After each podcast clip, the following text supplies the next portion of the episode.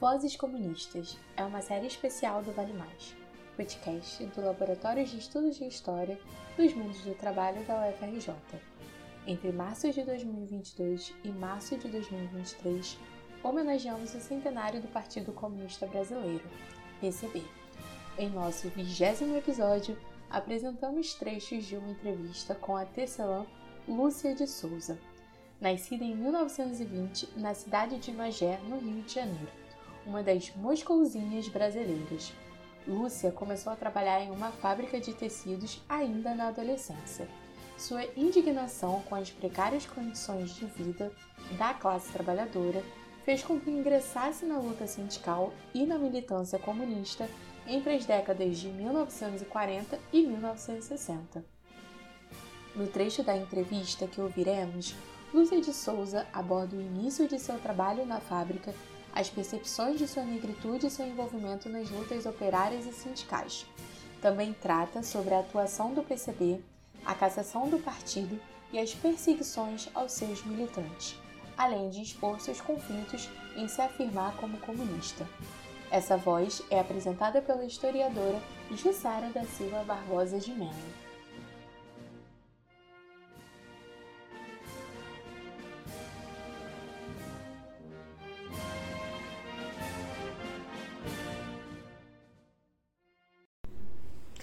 Eu sou Jussara da Silva Barbosa de Melo. Sou professora do Departamento de História da PUC Rio.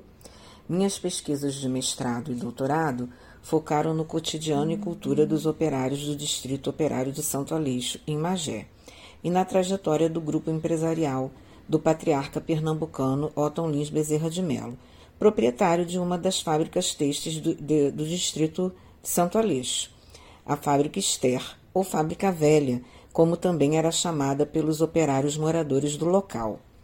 Eu fui uma dessas moradoras é, do, do lugar, filha de um pai operário, contemporâneo da emblemática Dona Lúcia, mulher, negra, operária, militante e sindicalista, a quem me sinto ligada pela pesquisa, mas também afetivamente, que é a quem hoje tenho o prazer e a honra de apresentar.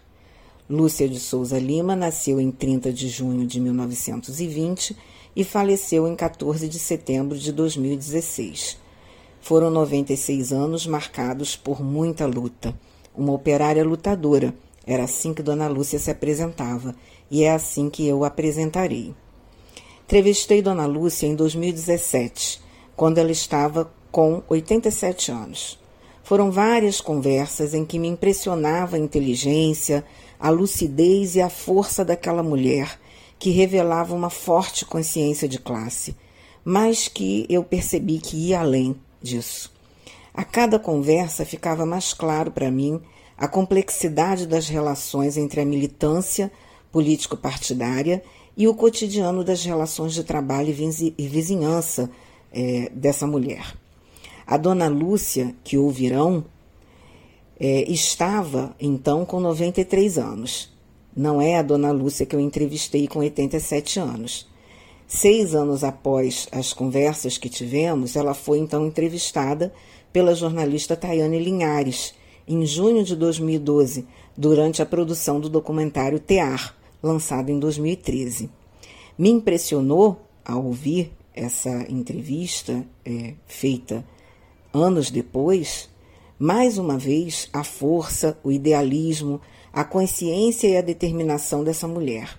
Com muita firmeza, ela reafirma muitas de suas posições, como seu lugar atuante no partido e no sindicato, demonstrando entender por que a chamavam de comunista, ao mesmo tempo em que não se identificava como tal revelando a diversidade de significados atribuída pelos próprios operários às posições políticas que assumiam. Dizia ela: Eu nunca, nem eu, nem meu marido, dissemos que somos comunistas. Nós somos socialistas. A gente pensa no social, na igualdade, na justiça. Mas naquele tempo, né, a gente vivia com aquele povo todo. Então dizia que a gente era comunista. Até hoje, os trabalhadores são explorados e eu sempre lutei contra a injustiça. Essas é, eram palavras que a dona Lúcia é, não se cansava de repetir. Além de operária, Dona Lúcia era uma mulher e uma mulher negra. Em diversos momentos da sua fala é possível perceber a consciência da sobreposição dessas marcas discriminatórias. Dizia ela que era discriminada não tanto pelos homens, mas por suas companheiras mulheres operárias como ela, por ser uma mulher que andava no meio de homens. O sindicato era um lugar masculino, mas ela sempre estava lá e fazia questão de dizer que era muito respeitada por seus companheiros homens. O trabalho bem feito, a moral, a boa conduta se colocavam como armas com as quais Dona Lúcia enfrentava o preconceito sofrido por não aceitar os padrões do que se esperava de uma mulher operária. O casamento viria apenas aos 50 anos de idade, com o também militante, político e líder rural Manuel Ferreira de Lima. Algo que me chamava muita atenção em nossas conversas foi sempre o orgulho que ela tinha em ser uma mulher letrada numa família em que praticamente todos eram analfabetos. Era possível perceber o quanto o fato de ter sido alfabetizada por uma professora negra, a professora Ruth Teles de Menezes, de quem falava com muita admiração, foi determinante na construção da identidade étnico-racial da então menina Lúcia. O orgulho por ser uma mulher letrada e de se ver representada. Ela dizia: Dona Ruth era uma mulher muito forte, muito inteligente e era negra, ela gostava muito de mim e dizia também que eu era muito inteligente. A explicação que a dona Lúcia dava para o envolvimento com o sindicato e com o partido era sempre muito objetiva. Ela via esse envolvimento como meio de luta pela defesa dos direitos dos trabalhadores. Esteve ao lado de lideranças sindicais e partidárias locais, como a do doutor Irum Santana, figura importante em sua formação político-sindical e muito presente em suas memórias. Dona Lúcia faleceu em 2016. Não te testemunhou, portanto, tantos acontecimentos políticos até então inimagináveis, até para os mais pessimistas. Fico me perguntando como uma mulher inconformada com a injustiça social, sábia e lutadora como ela, se expressaria diante do que estamos vivenciando agora, em vistas do que disse no contexto político do ano de 2007, quando se iniciava o segundo mandato do presidente Lula. Disse ela em tom enfático, como lhe era característico. Eu sou a favor do trabalhador até depois de morta. Sou Lula doente. Gosto de Lula. Lula está fazendo as coisas que a palavra de Deus manda, gente. Infelizmente, muita gente ao lado dele está se aproveitando por conveniência própria não tem amor pela causa, mas ele tem, ele tem, coitado. Nem Jesus agradou todo mundo. Muita gente não aceita o governo dele, porque ele, em vista dos outros, é analfabeto, negro, cotó, faltando um dedo, operário nordestino. Chegar à presidência no primeiro mandato e no segundo mandato, tem pessoas que não aceitam, né? O que puder jogar em cima dele, jogam. E ainda com pessoas ao lado dele escandalizando mas ainda assim eu sou com ele até depois de morta. Assim, eu concluo a apresentação dessa operária lutadora, a quem vocês ouvirão agora.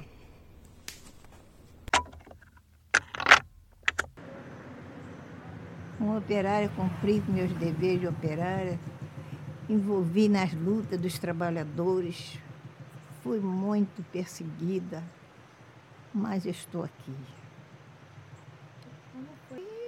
o sindicato é que lutava em defesa dos trabalhadores, das leis trabalhistas, né?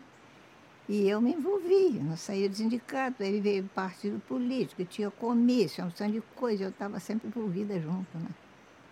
Ainda tem um retrato do meu médico, meu amigo, está ali. Meu amigo, ele era médico, sanitarista aqui em Magé, depois foi depois foi primeiro sanitarista, depois clínico geral, ultimamente foi cardiologista, ultimamente era geriatra, Irum Santana. Então, aí tinha os comícios, né? Eu estava sempre junto, né? Tudo que era a luta dos trabalhadores, eu estava junto. E reunia por aí, campanha de petróleo, não sei lá mais o quê. Eu estava junto. Andava por aí, nem sabia onde estava andando. Mas graças a Deus sempre fui muito respeitada. Era o bem do trabalhador e até hoje ainda sou, ainda mais que agora a palavra de Deus ajuda. Então, eu tinha comício, eu estava sendo com comício, no, no, nos comícios, né? E, e naquele tempo, os, os, comunistas, né? Tinha os comunistas, mas eu não me considerei comunista, eu sempre gostei das lutas, mas vivia no meio deles, né? Eu vi a cassação, caçar o mandato, acabou, caçar o mandato dos, dos, dos partidos, acabou, acabou o partido. Então as pessoas reuniam assim escondido, né? Então, quantas vezes os, os companheiros reuniram aqui na minha casa? 48, é. Então, é, foi quando acabou, é, acabaram os partidos, mas eles reuniram.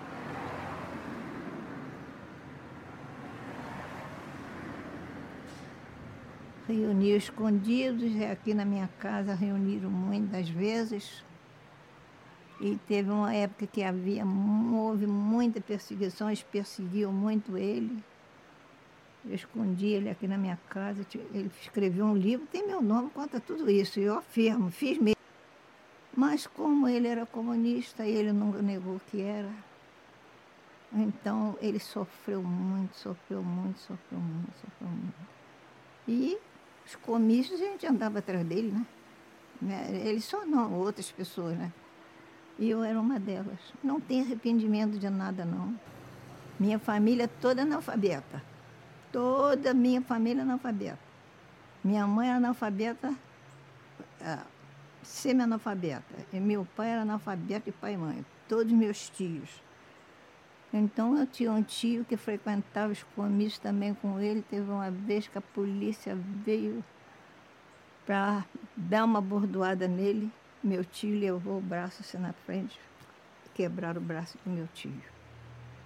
Então, minha filha, eu não tenho arrependimento de nada do que eu passei. Nada. Porque eu, como operária, cumpri com meus deveres de operária. Não andei, nunca andei com mentira, nunca andei com jogada. Tinha um mestre, é, eu esqueci. Tinha um mestre aí na fábrica, ele era um italiano e as, as pessoas não gostavam muito, ninguém, quase ninguém gostava dele. Mas eu, modesta parte, nunca eu contava isso para ninguém, que eu não gostei de me chamar ao escritório para apertar minha mão. Eu disse, mas por que, que esse homem está me chamando ao escritório? Era para me, me apertar minha mão, dar parabéns de pontualidade. Graças a Deus, eu tive o nome de operária ó, padrão. Porque comigo era tudo, tudo meu era ali. Tinha que ser certo. Só que eu tenho uma natureza de não ser branda, falar alterada. Então, mas eu não sou de dizer palavrão, não sou de xingar ninguém, mas não tem brandura para falar. E isso tem atrapalhado muito a minha vida, né? Eu não sou branda. Então, a gente foi cantar a sindicato e o pessoal já viu da turma, era muito contra o povo do sindicato, os trabalhadores que cantar o sindicato. Quando veio a Revolução de 64, aí a coisa piorou, né?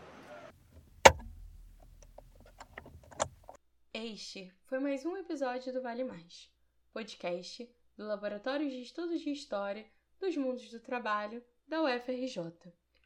O depoimento encontra-se no documentário Tear, que tem a duração total de 1 hora e 2 minutos, dirigido por Tayane Linhares e João Xavi, estreado em 2013.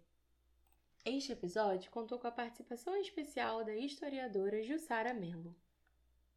A série tem projeto e execução de Ana Clara Tavares, Felipe Ribeiro, Larissa Farias e Paulo Fontes. Apoio do Centro de Documentação e Imagem da Universidade Federal Rural do Rio de Janeiro e agradecemos às instituições e pesquisadores que gentilmente colaboraram com o nosso projeto.